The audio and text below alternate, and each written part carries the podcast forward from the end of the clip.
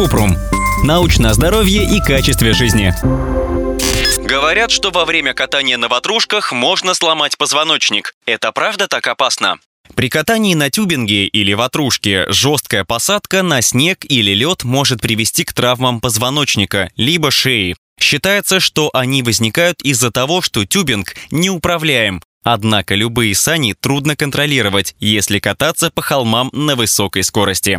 Как кататься безопасно? Чтобы свести к минимуму риск травм, нужно придерживаться правил безопасности.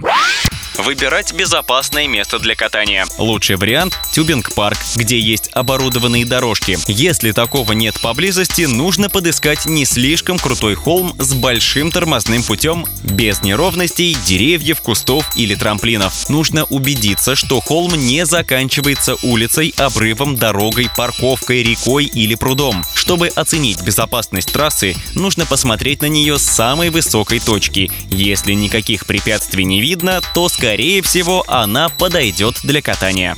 Остерегаться льда. Лучше выбирать снежные холмы и избегать ледяных. На них тюбинг может потерять контроль. Прежде чем кататься на полной скорости, нужно выполнить медленный пробный заезд и убедиться, что на трассе нет твердых ледяных участков.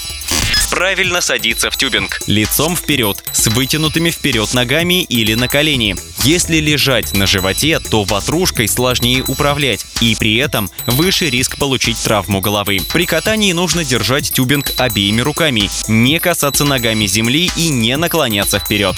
Носить защитный шлем. Любое столкновение может привести к серьезным травмам головы, в том числе сотрясению мозга. Совсем избежать столкновений невозможно, но шлем может значительно улучшить защиту.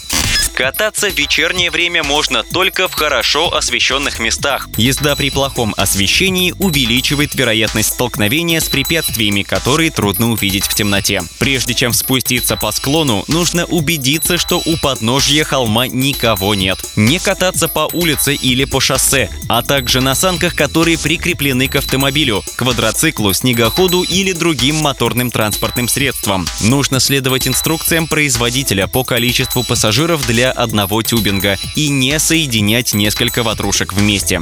Не использовать руки или ноги, чтобы остановить тюбинг. Важно заранее научить детей, как правильно садиться в тюбинг, управлять им и тормозить. И только потом идти кататься с горки.